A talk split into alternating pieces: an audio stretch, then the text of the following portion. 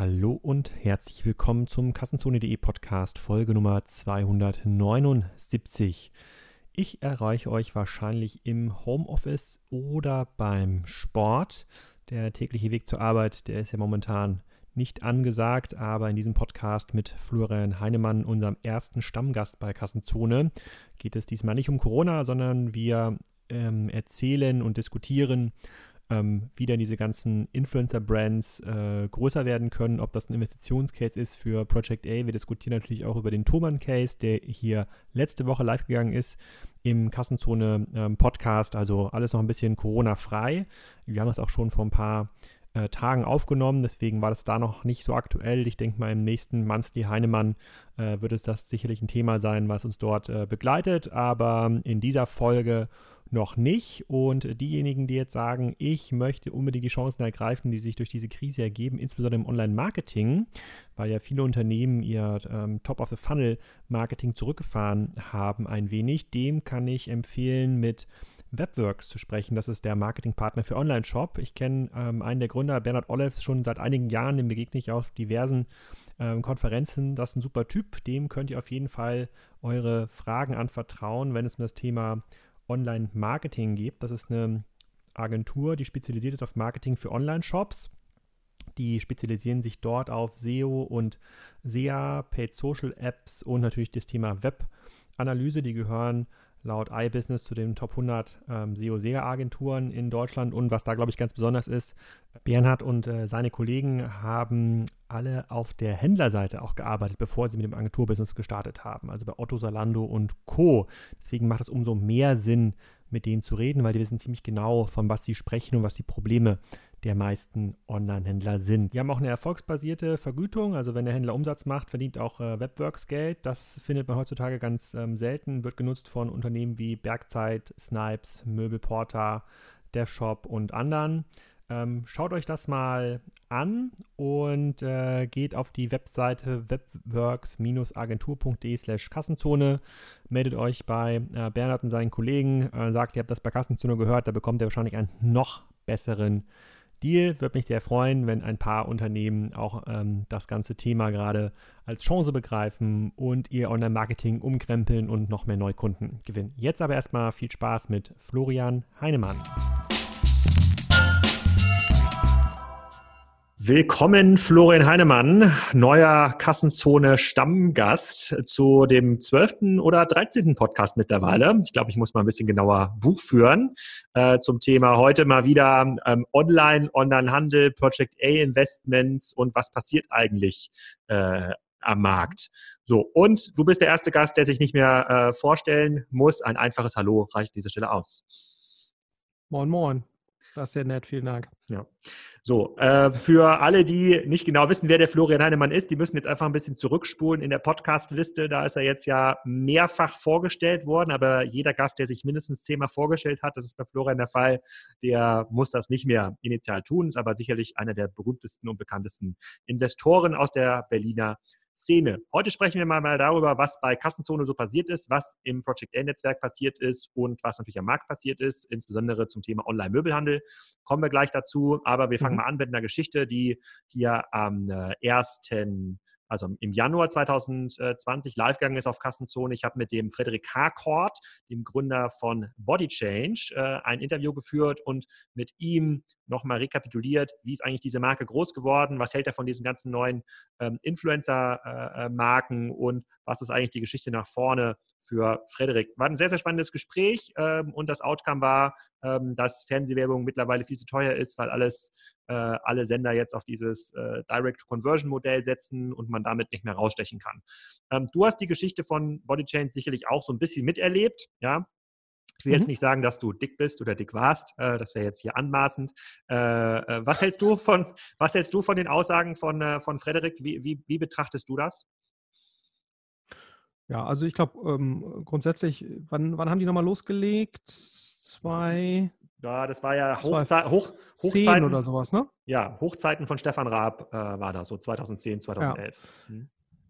Ja, also äh, und ich meine, die sind ja damals gestartet mit dem Deadlift die Soest als, ähm, als Testimonial, ne? also, ja. ähm, also eine Frühform des, des, des Influencers. Ähm, also ich genau, ich glaube, man sieht ja, man sieht auch weiterhin in diesem ähm, Direct-to-Consumer Nahrungsergänzungsmittelbereich, sage ich jetzt mal, äh, sieht man ja weiterhin auch, dass sich Konzepte durchsetzen. Ne? Also du hast jetzt gerade äh, den größeren Exit ja gehabt von, von Foodspring. Äh, du hast ein sehr gut verlaufendes äh, Konzept MyProtein, was zu The Hut Group gehört.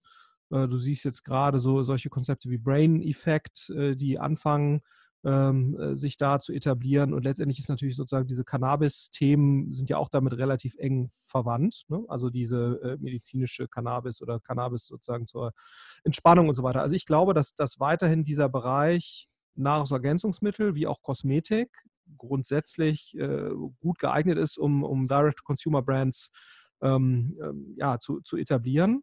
Ähm, also da, da, warum ist das so? Ne? Und ich glaube, wir haben ja gleich noch das Thema Möbelhandel. Ich glaube, der, der große Unterschied eben äh, im Bereich Kosmetik oder Nahrungsergänzungsmittel und vielleicht auch noch sowas wie, wie Lilidu, also Windeln, äh, ist, äh, ist, dass du halt ähm, äh, zwei Themen letztendlich erfüllt hast. Zum einen eine relativ hohe natürliche Wiederholungskaufneigung. Ne? Das ist, glaube ich, äh, ein Thema. Und das andere ist, ähm, halbwegs vernünftigen ähm, absoluten Warenkorb, insbesondere wenn du den multiplizierst mit äh, den ja doch in dem Bereich recht hohen Margen, ne? äh, weil du hast ja eben du hast letztendlich Commodity-Inhaltsstoffe. Ne? Das würde natürlich jetzt MyProtein nicht so sehen und auch der Frederik würde wahrscheinlich sagen, nein, das ist natürlich nicht Commodity-Inhaltsstoffe, aber du hast letztendlich hochwertige äh, Commodity, hochwertige. Hm? Hochwertige, hochwertige Commodity, genau. Ja. Äh, relativ diversifizierte und differenzierte Lohnfertigerstruktur, die dich halt in die Lage versetzt, sowas dann auch relativ schnell ähm, zu einem vernünftigen Preis irgendwie an, an, an den Mann oder die Frau zu bringen oder zu produzieren. So, äh, äh, das heißt, du hast letztendlich äh, die Wahrscheinlichkeit, hier drei bis vier Wiederholungskäufe pro Kunde pro Jahr zu erzeugen, äh, was dann wiederum zu niedrigeren, äh, zu einer Degression der Marketingkosten führt.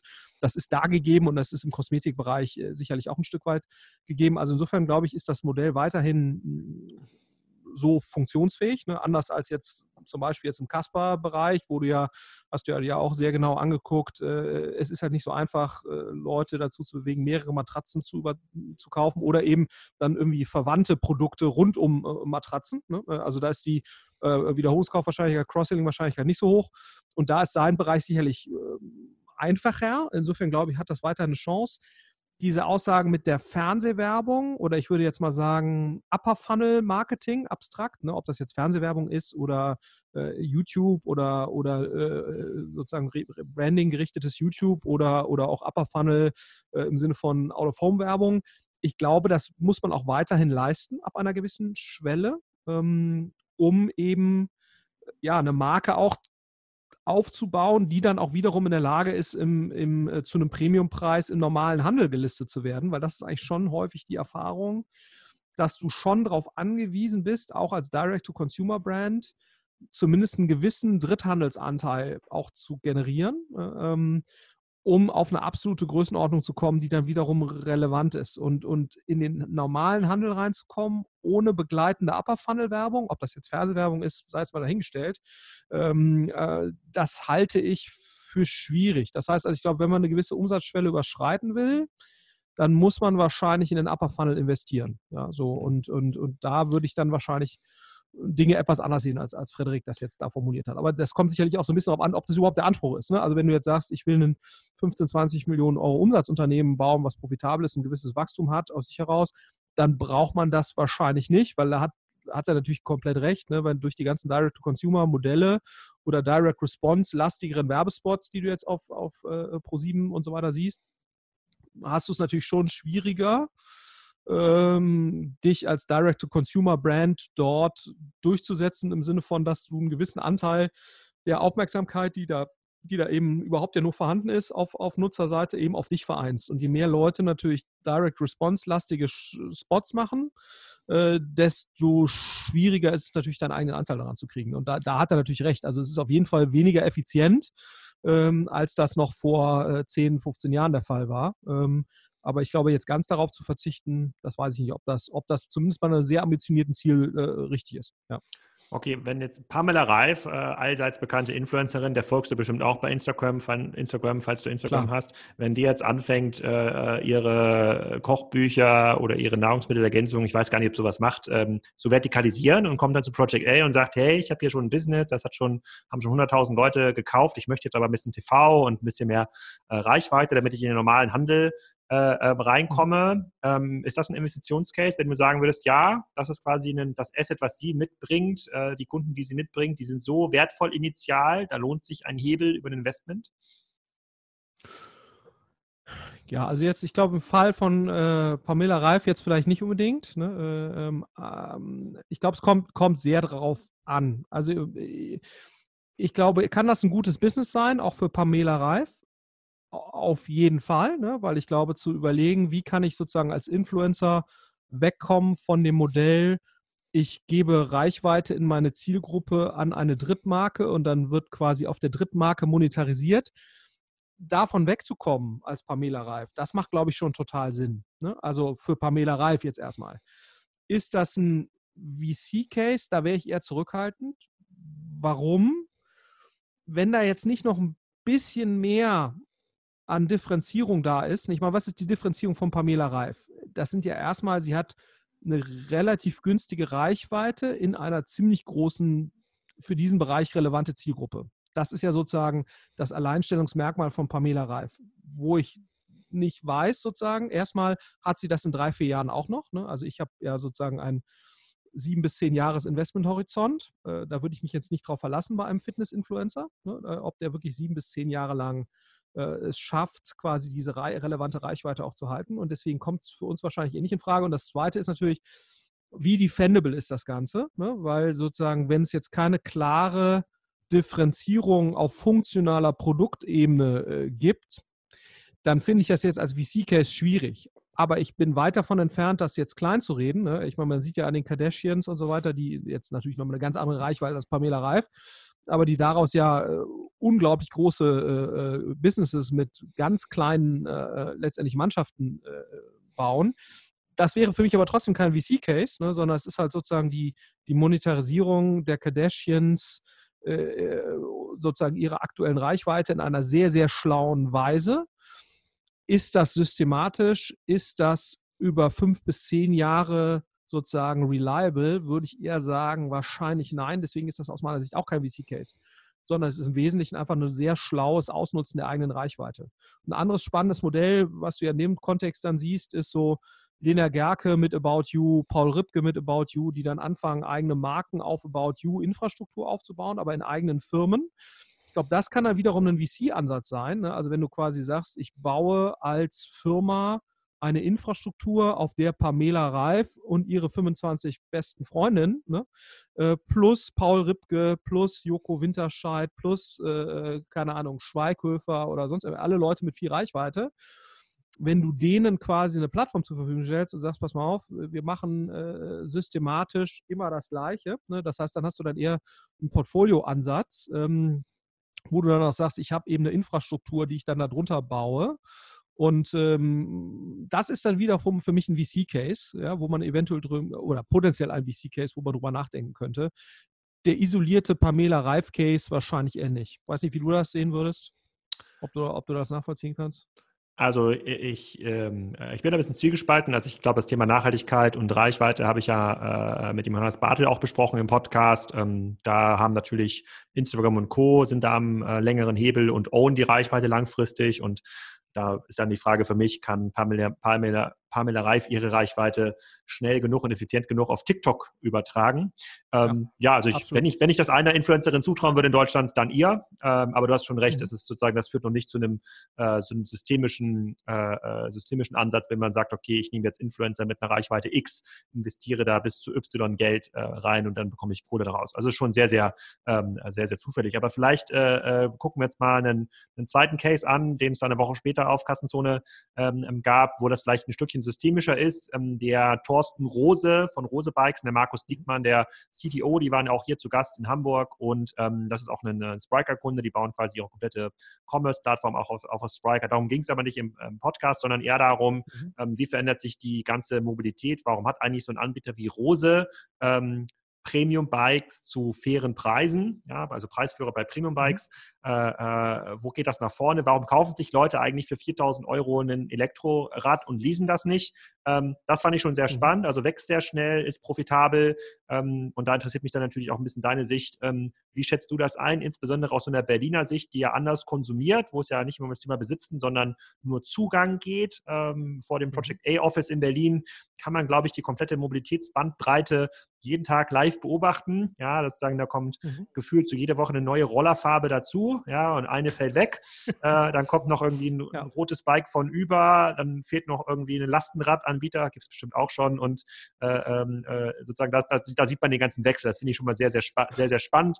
Deswegen ähm, wäre ich gespannt auf deine Sicht auf diesen ganzen Fahrradmobilitätsmarkt, insbesondere im hochpreisigen Bereich. Du bist ja auch klassische Zielgruppe, äh, ähm, ja. Äh, wo dir dann sagt, komm, wenn ich mir jetzt ein Fahrrad gönne, dann muss es irgendwie nicht mehr das, äh, das, das, das Fahrrad von der Bike Company sein für 599 Euro mit ähm, 28 Gang, sondern ich gönne mir einfach mhm. äh, ein etwas hochwertigeres Bike und ich bin auch bereit dafür 2, 3, 4, 5.000 Euro zu zahlen. Vielleicht bist du auch Triathlet, glaube ich jetzt in deinem Fall nicht, aber vielleicht wirst du es ja mal und hast dann noch ein Zweitfahrrad. So, wie ist denn deine Meinung dazu, was, was der Thorsten und der Markus da erzählt haben? Ja, ja, genau. Also zur Bewältigung der Midlife-Crisis, die ja wahrscheinlich dann bald kommen wird, werde ich dann aber Triathlet auf meine alten Tage. Nein, aber ich glaube, äh, äh, bei, äh, das ist ja ganz spannend zu sehen bei Rose Bikes, weil die auch nach meinem Verständnis mal als Händler gestartet sind und dann den äh, Switch eigentlich komplett in Richtung Eigenmarke oder Eigenmarke ist ja fast, das ist so ein bisschen zu wenig. Ne? Also bei, bei ja. Rose Bikes jetzt nicht in dem Sinne jetzt irgendwie so eine, so eine Eigenmarke, wo man sagt, die sieht aus wie eigentlich ein anderes, äh, wie äh, irgendeine andere äh, Bike-Marke und dann kopieren die das, sondern die haben ja schon den Anspruch gehabt, aus einer ursprünglich nach meinem Verständnis mal Eigenmarke, ne, im klassischen Sinne, ja preis-leistungsmäßig sehr, sehr gute Fahrräder jetzt dahingestellt. Das ist ja so ein bisschen deren Pitch, dass sie sagen, wir haben auch objektiv, und das ist ja dann auch der Unterschied zu Pamela Reif, ne, wo, man, wo, wo es wahrscheinlich schwierig sein wird, objektiv nachzuweisen, dass jetzt deren Nahrungsergänzungsmittellinie, ne, also wie gesagt, ich will jetzt nicht Pamela Reif jetzt nicht zu nahe treten, aber sagen wir, die meisten Influencer, die jetzt da irgendwelche Sachen promoten, ähm, äh, die haben ja in der Regel jetzt keine objektiv überlegenen Produkte, die sie da in irgendeiner Form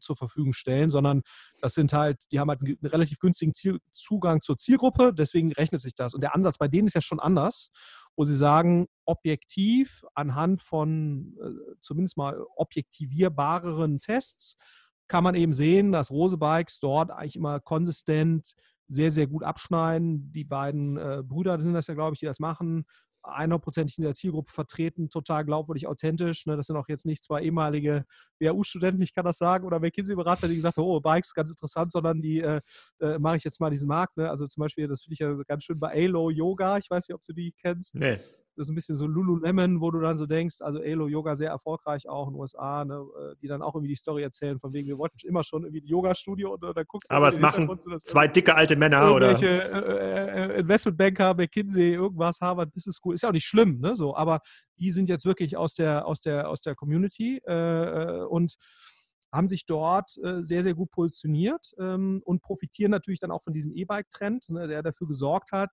fairerweise, dass äh, Fahrräder ja nicht mehr eine, eine, so eine Nebenbei-Kaufentscheidung sind, sondern jetzt mittlerweile eine ernsthafte Investitionsentscheidung ne, für so ein E-Bike 3.000 bis 4.000, 5.000 Euro.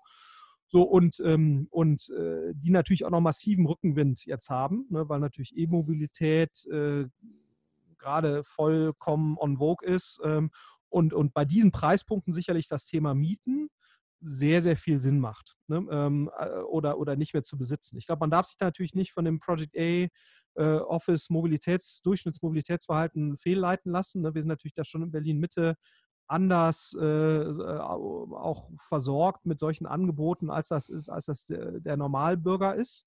Deswegen glaube ich, darf man auch nicht mal aus seiner eigenen Blase zu sehr auf, auf den Massenmarkt schließen. Ähm, aber ich glaube grundsätzlich intelligente Finanzierungsmietkonzepte, äh, die gerade in Zeiten niedriger Zinsen ja auch nochmal deutlich realistischer äh, sind, auch für Firmen, äh, diese, diese darzustellen, ähm, wo du im Prinzip Zugang gewährst und eben nicht mehr Besitz. Das passt, glaube ich, in die Zeit und das wäre sicherlich etwas, wo ich jetzt sagen würde, Rose Bikes ist, ist, mit Sicherheit ein deutlich spannenderes Investitionsobjekt. Ne? Also für uns sind jetzt natürlich deutlich zu groß, ähm, aber sagen wir jetzt ein, ein, ein, junges Rose Bikes rund um das Thema Mobilität. Ähm, das wäre sicherlich äh, aus meiner Sicht jetzt deutlich spannender als ähm, eine Direct-to-Consumer, Influencer-basierte ähm, äh, Nahrungsergänzungsmittelmarke. Absolut. Mhm. Ja. Okay, du hast auch gerade schon also gesagt. Zumal die jetzt eben auch den.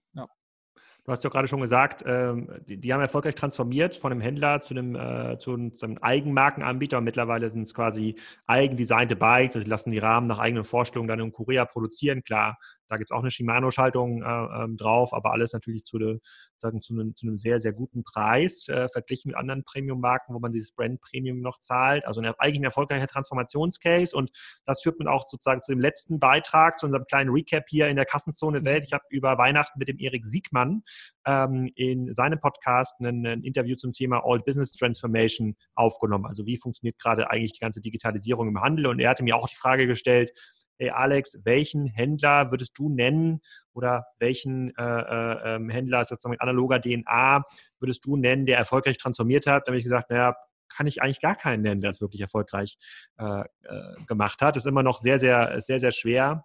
Ähm, wir haben da auch schon mal zwei, drei Mal drüber gesprochen, noch nicht so richtig im Detail. Ähm, fällt dir denn mittlerweile ein, äh, einer ein? Du sitzt ja in vielen Beiräten, musst immer was digital machen. So gibt es so ein Beispiel, an dem man sich da orientieren muss. Kannst du hier ein bisschen Hoffnung verbreiten und diese Kassenzoneske Schwarzmalerei äh, äh, so ein Stück äh, ausblenden? Ja.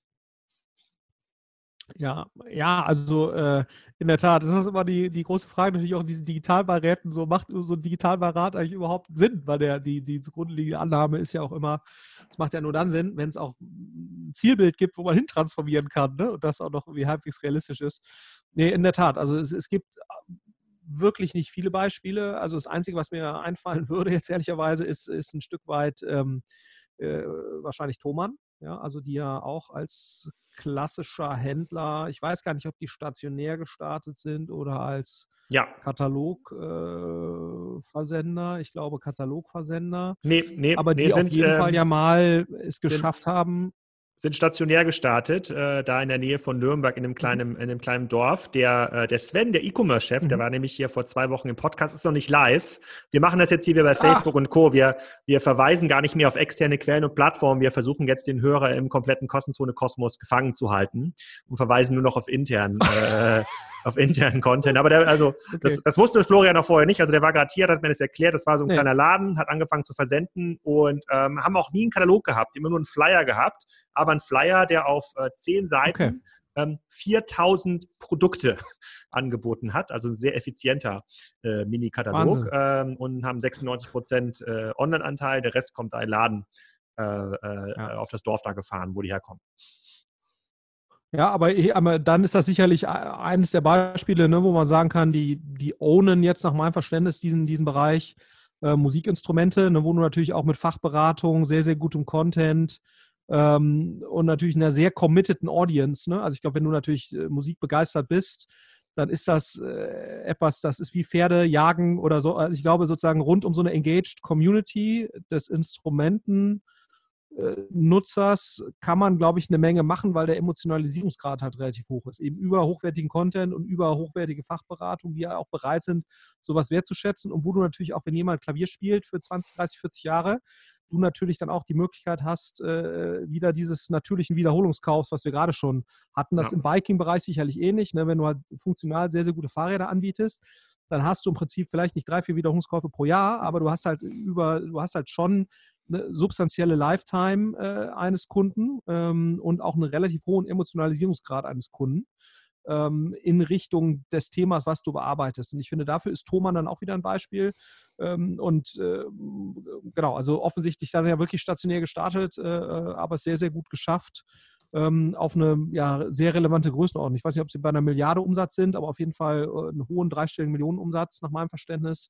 Ähm, und, und wachsen ja solide weiter mit. Das ist äh, wahrscheinlich das, das beste Beispiel. Das zeigt aber auch, ne, Es zeigt aber auch, es geht halt nur, äh, das ist auch immer das, was ich versuche rüberzubringen.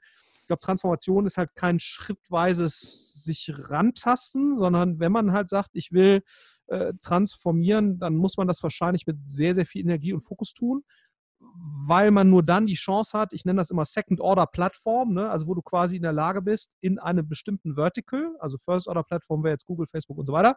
Second-Order-Plattform wäre für mich im Prinzip eine Seite, die es schafft oder ein Anbieter, der es schafft, in einem bestimmten Vertical dieses Vertical zu ownen, in Anführungszeichen. Ownen heißt letztendlich übersetzt oder in KPIs ausgedrückt, einen relativ hohen Direktanteil an, an Nutzern zu bekommen, äh, die eben nicht immer wieder einkauft werden müssen, sondern die aber wissen, Thomann, da finde ich kompetente Beratung, finde ich äh, gute Preise, da finde ich sehr, sehr guten Content.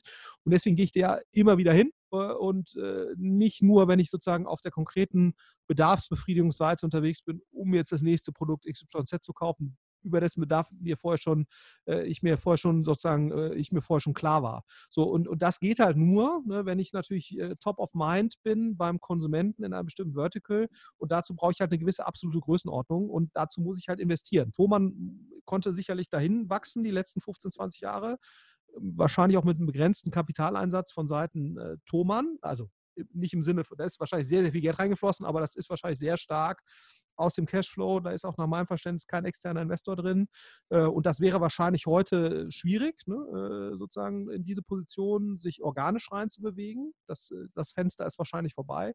Aber ich glaube, wenn man transformiert, dann muss das eigentlich der Anspruch sein. Also zu sagen, ich ohne jetzt einen bestimmten Bereich, ne, das ist ja auch letztendlich das, was Lampenwelt äh, versucht, zu sagen, ich, ich ohne Beleuchtung und dann eben auch alle Aspekte rund um das Thema Lampen, Leuchten äh, und so weiter. So, dann, das hat verschiedene Aspekte und, und das geht eben nicht, ohne äh, massiv zu investieren. Ja.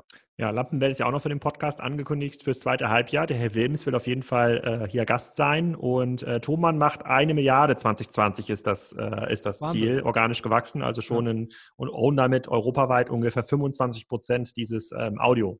Äh, äh, Musikgeräte, Audiomarktes. Also schon eine ganze Menge. Was nach äh, meinem Verständnis äh, nördlich des Zalando-Marktanteils ist, im Modebereich, ne? Das ja, deutlich, ja, äh, ja, Deut, de, deutlich, deutlich nördlich von Salando, äh, äh, runtergebrochen auf die komplette, auf die komplette Marktgröße. Die Kassenzone-Hörer werden es schon gehört haben, wenn dieser Podcast raus ist, können das dann, ver, können das dann ein bisschen abchecken, was der Florian hier äh, äh, erzählt hat.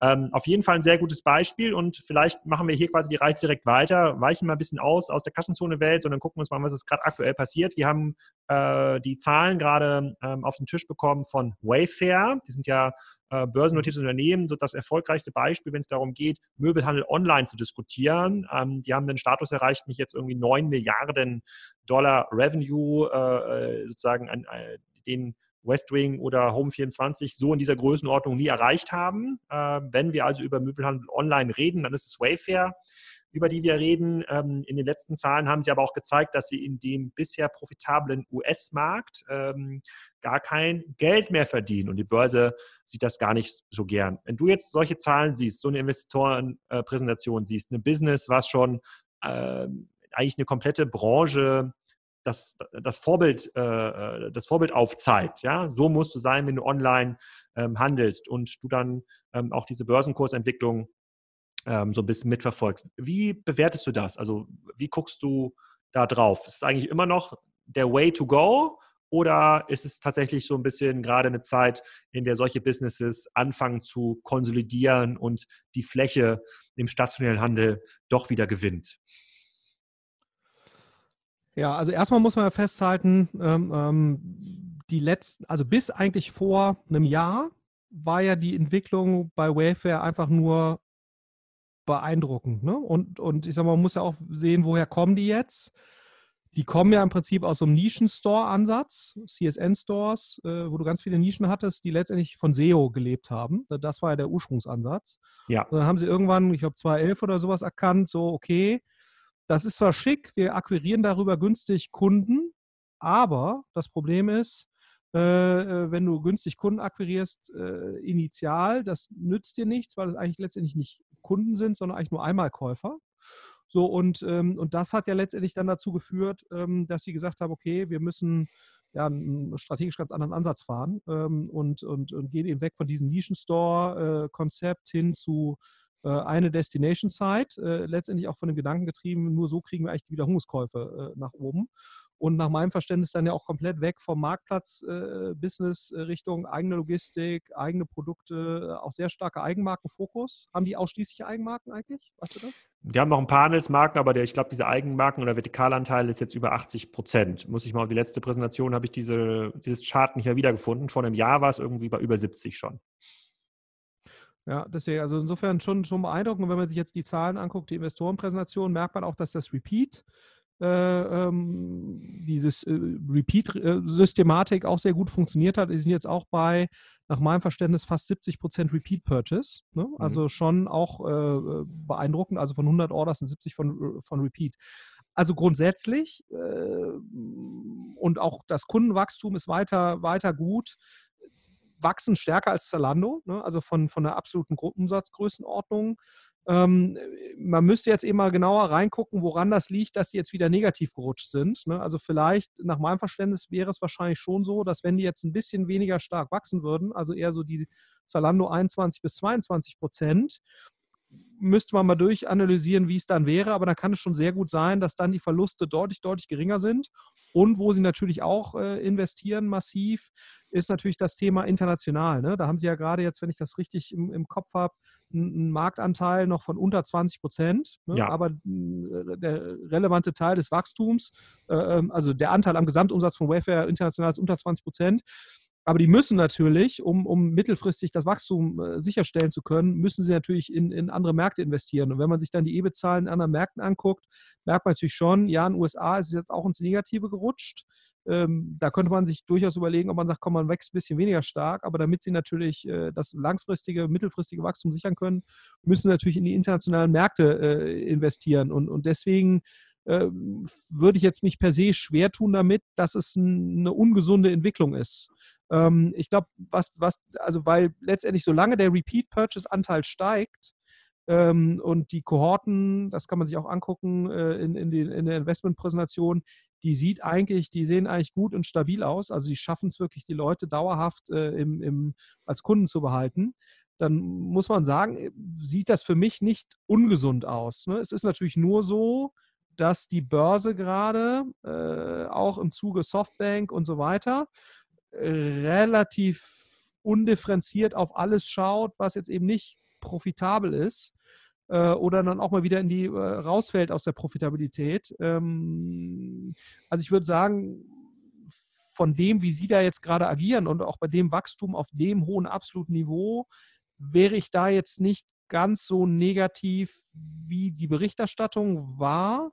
Äh, was man denen aber sicherlich schon vorwerfen kann, dass sie offensichtlich nicht in der Lage sind, diese Strategie auf der Investorenseite und auf der Journalistenseite äh, verständlich zu verkaufen. Und das ist ja, wenn man börsengelistet ist, ähm, ist das nun mal eine der Kernaufgaben des, des Top-Managements, das gut zu tun. Und ich finde, das haben sie, das kann man denen schon vorwerfen, das haben sie nicht gut gemacht. Aber ich glaube, die generelle, die generelle Strategie, ähm, die ist schon richtig. Und man muss ja auch sagen, wenn man das jetzt mit Home24 vergleicht, auch von, von Repeat Purchases und so weiter, haben die ja da schon einen sehr, sehr guten Job gemacht und es ist, glaube ich, einfacher, das Ganze profitabel hinzukriegen ähm, äh, angesichts des hohen Repeat-Shares, als das jetzt bei einem Home 24 der Fall ist. Ne? Ähm, also insofern finde ich, haben die da schon eine Menge Sachen äh, nach meiner Wahrnehmung richtig gemacht. Ja. Hm. Ich glaube, die, die waren mal, äh, ich glaube, der aktuelle Market Cap, ist, also Bewertung äh, des kompletten Unternehmens liegt bei so knapp 6 Milliarden Dollar, bei 9 Milliarden Dollar Umsatz. Die waren mal beim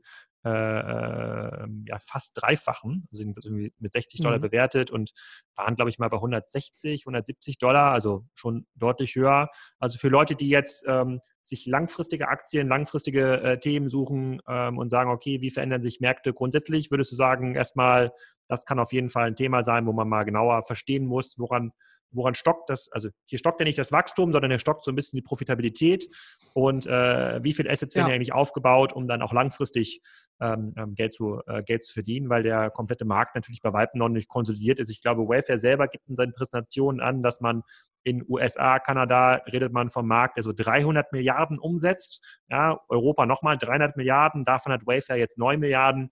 Ähm, das ist so deren Marktdefinition. Wenn man da jetzt mal so ein bisschen das Wolkige rausnimmt, dann wird es wahrscheinlich immer noch die Hälfte sein. Also ein sehr, sehr großer Markt, mhm. den man da, äh, den man da angeht, kann auf jeden Fall, äh, auf jeden Fall ähm, ganz spannend. Verlinken wir auch nochmal die Investorenpräsentation ja. in den äh, in, den, äh, in den Charts. Ähm, vermisst du denn so ein bisschen diese Commerce Investments, also Investments in reine E-Commerce-Modelle. So, das habt ihr auch mit Project A ja so bis 2013, 2014 äh, immer mal wieder, immer mal wieder gemacht. Ich glaube, Horizon war so das äh, letzte Modell, an das ich mich so richtig erinnern kann, was so ein Direct-to-Consumer-Modell ist.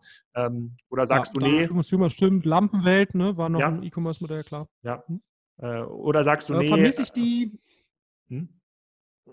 Ja, also ich glaube, inhaltlich finde ich das schon weiter spannend und ich glaube auch weiterhin an die Digitalisierung des Handels. Äh, da bin ich weiter äh, äh, großer Freund und Verfechter von. Hm, mein Problem ist oder unser Problem ist eben eher Kapitaleffizienz. Ne? Also im Sinne von, wo kann mit wie viel Geld tendenziell wie viel Unternehmenswert aufgebaut werden. Und ja. das ist sicherlich ein Thema, wo E-Commerce oder handelsnahe Modelle auch aufgrund des Sophistizierungsgrads der Wettbewerbslandschaft schlechter abschneiden, sicherlich als andere Modelle ne, oder mhm. andere Bereiche. Ähm, deswegen würde ich jetzt nicht sagen, dass es nicht geht, im Handel noch weiterhin gut zu investieren. Das will ich gar nicht sagen. Äh, es ist nur, wir haben ja quasi die Aufgabe, das Geld unserer Investoren möglichst kapitaleffizient zu investieren. Das heißt, da zu investieren, wo wir glauben, dass aus dem Geld, was wir da investieren, mit der höchsten Wahrscheinlichkeit äh, relevanter Unternehmenswert entsteht. Und wir glauben, dass die Ratio oder dieses Verhältnis von wie viel muss ich irgendwo investieren, um wie viel Unternehmenswert zu erzeugen, tendenziell eben im B2B-Bereich oder auch im Digital Health-Bereich, was ja durchaus dann Direct-to-Consumer sein kann, ähm, besser ist, ähm, als das jetzt im klassischen Handel der Fall ist. Auch muss man eben sagen, aufgrund der sehr fortgeschrittenen Entwicklung äh, der Wettbewerbslandschaft, was du im Reisebereich ja zum Beispiel ähnlich hast. Ne? Ähm, was ja nichts anderes heißt als eine relativ starke Winner takes it all. Äh, Tendenz oder eben zumindest mal eine sehr stark ausgeprägte kritische Größe Tendenz in den Märkten mit einem sehr hohen Mindeststandard an, an letztendlich Capabilities, die man eigentlich braucht, um da bestehen zu können. Und die kosten halt im Zweifelsfall Geld. Und wir sind jetzt ein, mit 200 Millionen eher mittelgroßer Fonds. Wir müssen relativ früh oder investieren relativ früh. Ähm, und da sagen wir einfach, wir wollen lieber, und ne, was natürlich nochmal hinzukommt, dass, dass gerade diese ganzen Modelle für die späterphasigen Investoren äh, siehst du jetzt auch nochmal an Farfetch zum Beispiel, ne, sehr gut an die Börse gegangen, danach sehr stark gelitten, Wayfair gut an die Börse gegangen, sehr gut entwickelt, jetzt sehr stark gelitten. Das führt natürlich auch alles dazu, dass späterphasige Investoren, auf die wir jetzt zwangsläufig angewiesen sind, äh, tendenziell zurückhaltender sind bei E-Commerce-Modellen, ne? weil halt mhm. jeder die Frage stellt, okay, wie, ich verstehe, wie ihr auf 100 Millionen Umsatz gekommen seid, aber wie kommt ihr jetzt nochmal genau auf 500? Ne? Weil das muss ja unsere These sein, wenn wir als spätphasiger Investor irgendwo investieren. Und ich finde, ich sehe, sehe zum Teil jetzt eben wirklich sehr, sehr gute Firmen im, im, oder sehr gut, aus meiner Sicht sehr gut geführte Firmen mit sehr guten Leuten, hm, die sich echt schwer tun, von sehr guten Investoren Geld zu kriegen äh, im, im E-Commerce-Bereich, äh, ohne da jetzt Namen zu nennen, aber da kennen wir, glaube ich, alle äh, einige. Und, und äh, wir sind eben auf Rückenwind angewiesen äh, von spätphasigen Investoren, damit die Entwicklung für uns äh, in der späten Phase dann eben auch gut verläuft, weil je, je weniger Rückenwind späterphasige Investments von uns haben, also Dinge, die wir früh investiert haben, die dann in eine spätere Phase kommen oder mittlere Entwicklungsphase, da brauchen wir Rückenwind in dem Sinne, dass halt viele Investoren das Thema für sexy und spannend halten. Und das ist im E-Commerce-Bereich, ich glaube, ein bisschen zu Unrecht. Äh, aber gerade nicht so ausgeprägt und deswegen sind wir da etwas zurückhaltend. Aber ich finde es schade, weil ich, inhaltlich finde ich das weiterhin einen der spannendsten Bereiche. Ja.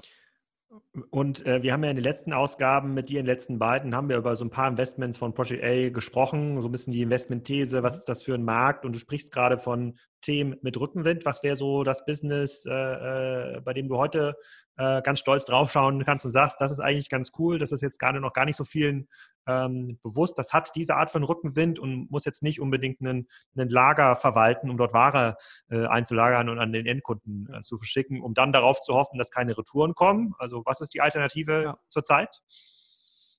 Ja, also ich meine, wir haben äh, gerade ein Investment gemacht, das passt da eigentlich ganz, ganz gut rein. Auch wieder äh, nicht an den Endkonsumenten, wobei es eine Endkonsumentenkomponente hat.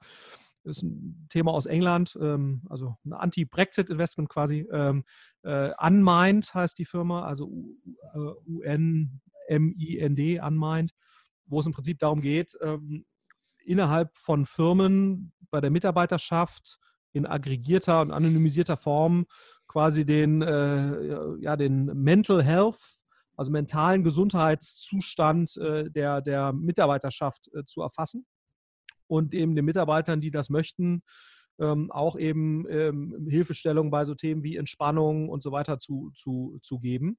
Ähm, wo es ja auch eine Reihe von sehr spannenden Apps gibt. Da gibt es auch nicht immer den Ansatz, alles selbst entwickeln zu wollen, sondern eben auch mit, mit anderen zusammenzuarbeiten, die da eben äh, gute Sachen anbieten, aber vor allen Dingen eben auch den Arbeitgebern äh, die Möglichkeit gibt, frühzeitig zu erfassen, ob es in irgendeiner Form eben eine Verbesserung oder Verschlechterung ähm, äh, des, des Mental Health-Zustands äh, der Mitarbeiterschaft gibt, ne, weil eben Burnout äh, eines der größten, ja, einer der größten Produktivitätskiller äh, ist, auch in der, in der heutigen Zeit. Ähm, und das ist sicherlich ein Thema, da ist sehr viel Rückenwind, ne, weil so dieses ganze Thema Mindfulness, äh, ähm, mentale Gesundheit, als gleichberechtigtes oder, oder zumindest mal auch relevantes Äquivalent zur, zur physischen Gesundheit äh, ist ein Thema, das ist äh, total in aller Munde. Es passt zu Yoga, Self-Improvement und so weiter.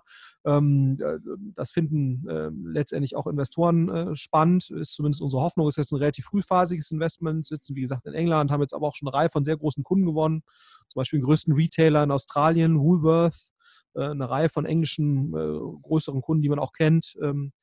Von verschiedenen Banken und so weiter. Ne? Ist natürlich auch sehr gut für das ganze Beratungsumfeld und Investmentbanking-Umfeld geeignet, äh, wo ja äh, nicht unbedingt der zimperliche Umgang mit Mitarbeitern äh, letztendlich, die dafür ja nicht unbedingt bekannt sind. Ähm, und insofern passt, ist das jetzt ein Thema, wo ich jetzt sagen würde, da haben wir wahrscheinlich die nächsten paar Jahre einen gewissen Rückenwind, der auch fundamental gerechtfertigt ist, weil eben, wie gesagt, das Thema mentale Gesundheit äh, ist ja auch rational, objektiv gesehen ganz Wesentliches, um eben letztendlich Produktivität zu sichern. Ne? Und in einer Zeit, wo sozusagen Talente äh, rarer werden, Arbeitslosigkeit bei sehr gut ausgebildeten Mitarbeitern eigentlich kein Thema mehr sind. Und das ist ja auch absehbar, nicht absehbar, dass sich das jetzt irgendwie ändern würde. Auch nicht mit Corona. Erhalt, ja, also meine, meine Sichtweise auf Corona. Ich bin, also ich hatte gestern, äh, ein, äh, ein, gestern eine sehr schöne Präsentation gesehen von, von Goldman zu dem Thema, ähm, die da versucht haben, Kunden ihre äh, so ein bisschen rationalere Sichtweise auf das Thema zu vermitteln. Ich bin da sicherlich etwas entspannter als das der Durchschnittsbildleser gerade ist, äh, was das Thema angeht. Ähm, also meine Hoffnung wäre, dass das äh, sich doch relativ stark relativieren wird. Also ich, äh, ich finde ehrlicherweise die, die, wenn, wenn, wenn ich irgendwie sehe, dass äh, 15.000 zum Teil sehr kleine Kinder äh, irgendwie an der äh, Südostgrenze äh, der EU stehen und irgendwie unklar ist, was mit denen passiert, das bewegt mich emotional ehrlicherweise gerade etwas mehr als der, als der Coronavirus. Ähm, aber ja, vielleicht schätze ich das auch falsch ein, ähm, aber ich bin da, äh, ich finde teilweise die Prioritätensetzung ähm,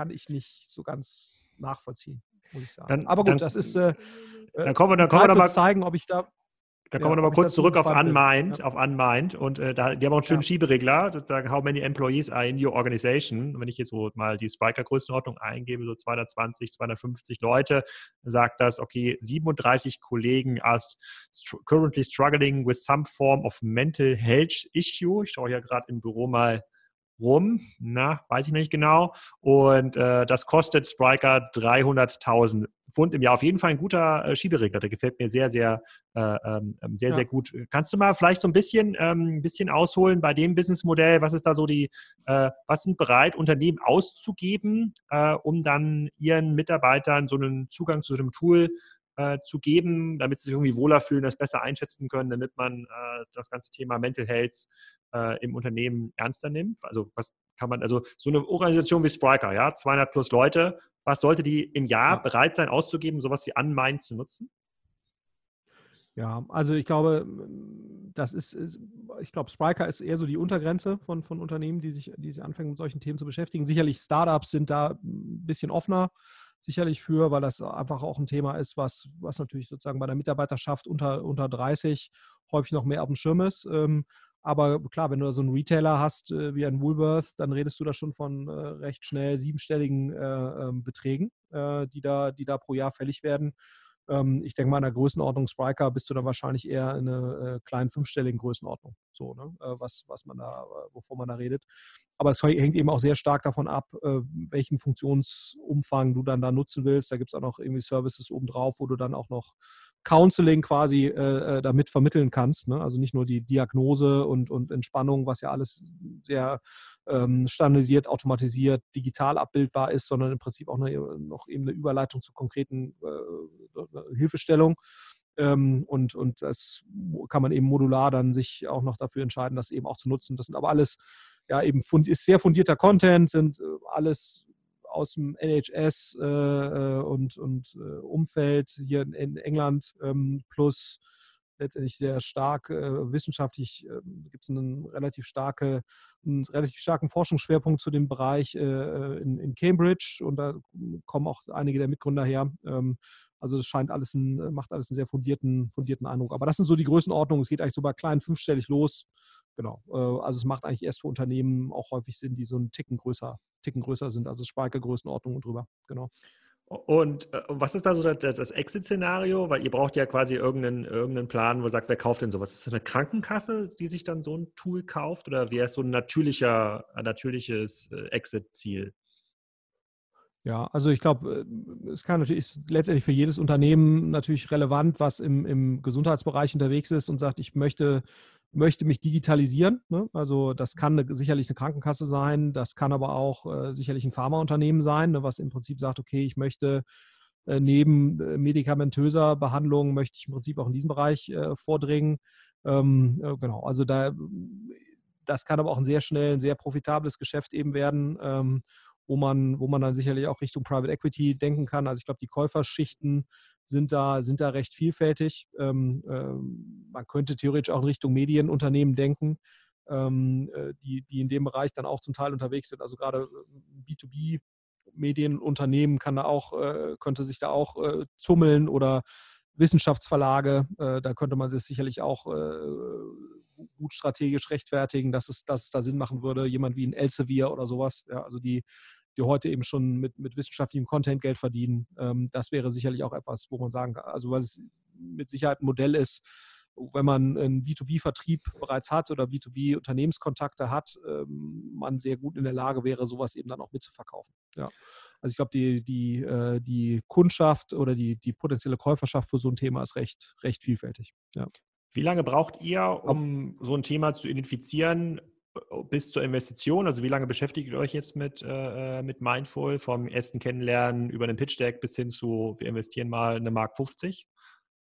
Ähm, das ist jetzt eben über einen äh, gemeinsamen Investor sozusagen gekommen, mit dem wir sowieso uns regelmäßig austauschen, die da schon ähm, investiert waren. Ähm, und dann haben wir eben da gemeinsam also die haben uns quasi eingeladen, da wussten wir, dass die nächste Runde ansteht und das haben wir dann, glaube ich, innerhalb von vier bis sechs Wochen ungefähr äh, lief der Prozess und haben das dann, äh, haben das dann entsprechend durchgeführt. Also das wäre jetzt relativ schnell. Ähm, häufig, also gerade das jetzt Schwerpunktbereich von uns, also ich glaube, die haben wir das erste Mal gesehen vor einem Jahr oder sowas mindestens. Mhm. Ja, also da hatten wir die auf dem Schirm und, und da waren die noch ein Ticken früh für uns. Ähm, da gab es, glaube ich, ein, zwei Gespräche zu dem Zeitpunkt und dann ist eben ein befreundeter Investor damals da eingestiegen und dann haben wir gesagt, okay, das, ähm, äh, als dann die B-Runde anstand, äh, die, die A-Runde anstand und dann eben ähm, äh, und dann eben klar war, dass da noch äh, Platz sein würde in der Runde, haben wir dann sozusagen den, den Kontakt wieder äh, gesucht und in,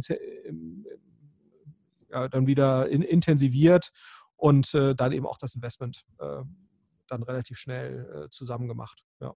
Mhm. Okay. Und das und ist eigentlich auch häufig der Regelfall. Also gerade diese Series A Investments, gerade Series A Investments, die jetzt nicht in, in Berlin stattfinden, finden häufig statt äh, darüber, dass, dass da bereits ein befreundeter Investor drin ist. Also mit Creandum zum Beispiel machen wir jetzt viel.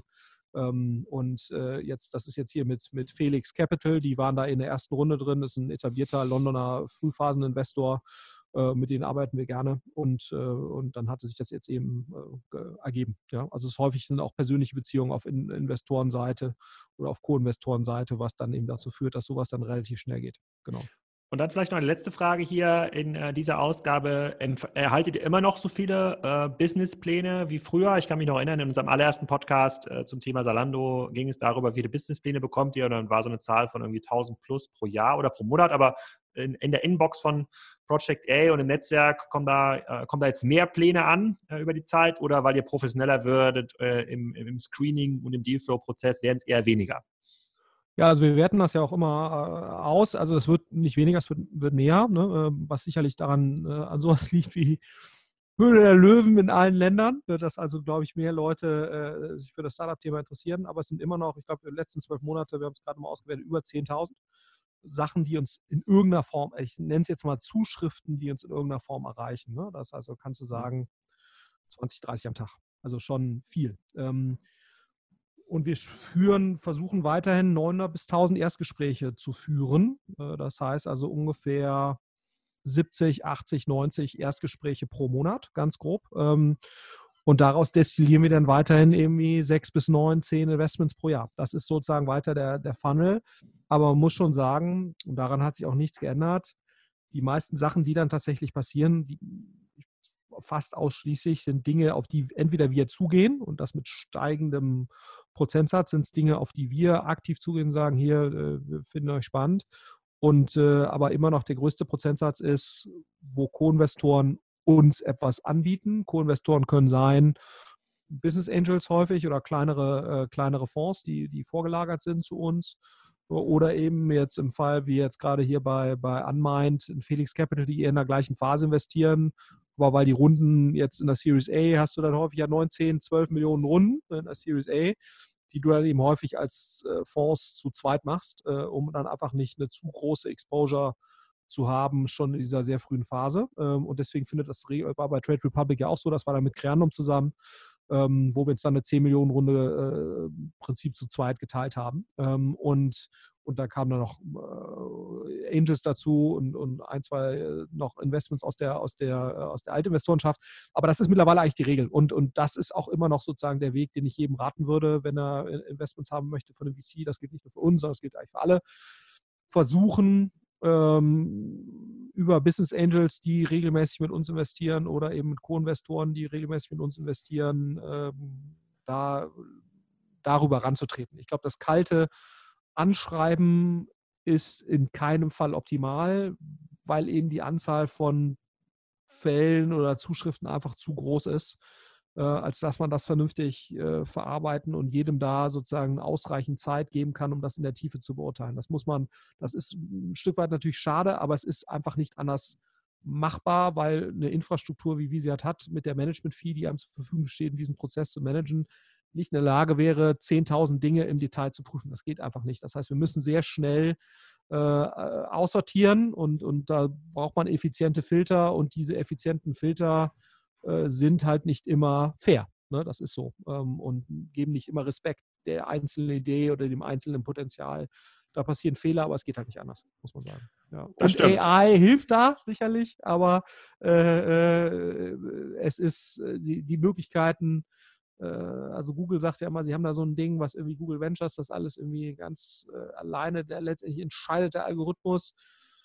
Ja, ich glaube, gerade bei einer frühphasigen, ich glaube, bei einer späterphasigen Sache kann ich mir das schon gut vorstellen, ne? also wo ich letztendlich Zahlen rein projiziere und, und so weiter. Das jetzt in der frühen Phase, finde ich, find ich nicht so einfach. Also ich glaube, das hilft dann bei der Identifikation, da nutzen wir das auch, aber wir nutzen sehr, sehr viele Signale, um Dinge zu identifizieren, das schon die letztendliche Entscheidung, ob das jetzt der Mensch ist oder die Menschenkonstellation ist, die ein gewisses Thema wirklich dann nach vorne treibt, das jetzt algorithmisch zu beantworten, finde ich äh, nicht so einfach. Aber gut, vielleicht werde ich eines Besseren belehrt, wahrscheinlich auch hier wieder. Ja ja, es muss ja nicht fair sein. Äh, es kann sich jeder selber aussuchen, wie er an euch rantritt. Äh, in diesem Fall war es ja auch der Podcast, darüber haben wir uns kennengelernt. Daraus ist dann Spriker entstanden. Also äh, hätte ich dir jetzt eine E-Mail geschrieben mit der Idee, komm, lasst mal zusammen ein Joint Venture bauen äh, äh, und eure Software ausgründen, hätte es wahrscheinlich nicht so gut geklappt, aber man kann sich ja anstrengen. Also die Wege sind ja auf jeden Fall, Absolut. die Wege sind ja auf jeden genau. Fall da.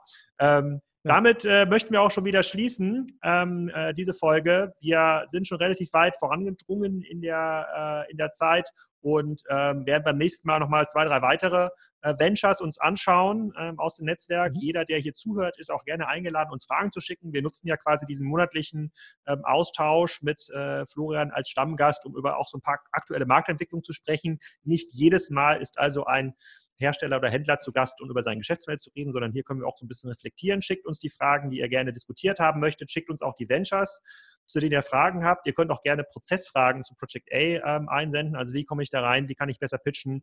Alles kein Problem. Gehen wir gerne, äh, gehen wir gerne durch. Äh, wir schauen uns auch beim nächsten Mal wieder so ein paar äh, Dinge an, die es ins Kassenzone-Blog geschafft haben. Äh, da lesen wir dann vorher einmal durch, was das eigentlich war, was die machen und reflektieren das dann. Äh, wir danken bedanken uns für eure Aufmerksamkeit. Ich bedanke mich bei dir, Flo, dass mhm. du wieder dabei bist hier in unserem Remote-Setup äh, äh, und dann sehen wir uns beim nächsten Mal. Vielen Dank. So machen wir es. Mach's gut. Ciao, ciao.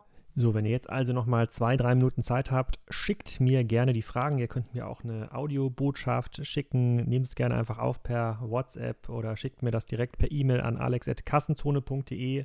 Es macht einfach super viel Sinn, über die Dinge zu reden in diesem Podcast, die euch interessieren. Da könnt ihr auch andere Folgen, in denen Florian zu Gast ist, bei der OMR oder in anderen Formaten gerne als Anlass nehmen. Da können wir das reflektieren und haben da einmal im Monat die Zeit, auch ähm, über Themen zu reden, die dann von euch initiiert werden. In den nächsten paar Folgen hören wir unter anderem äh, Tim Ehling, das ist der CEO von Pickerwood. Das sind äh, maßgeschneiderte Möbel aus Hamburg. Der MyDeals CEO Fabian Spielberger war zu Gast und wir haben natürlich noch Wolfgang Schwenke von Holstein Kiel, dem Bundesligisten bzw. dem dem besten Verein aus der zweiten Bundesliga ähm, zu Gast.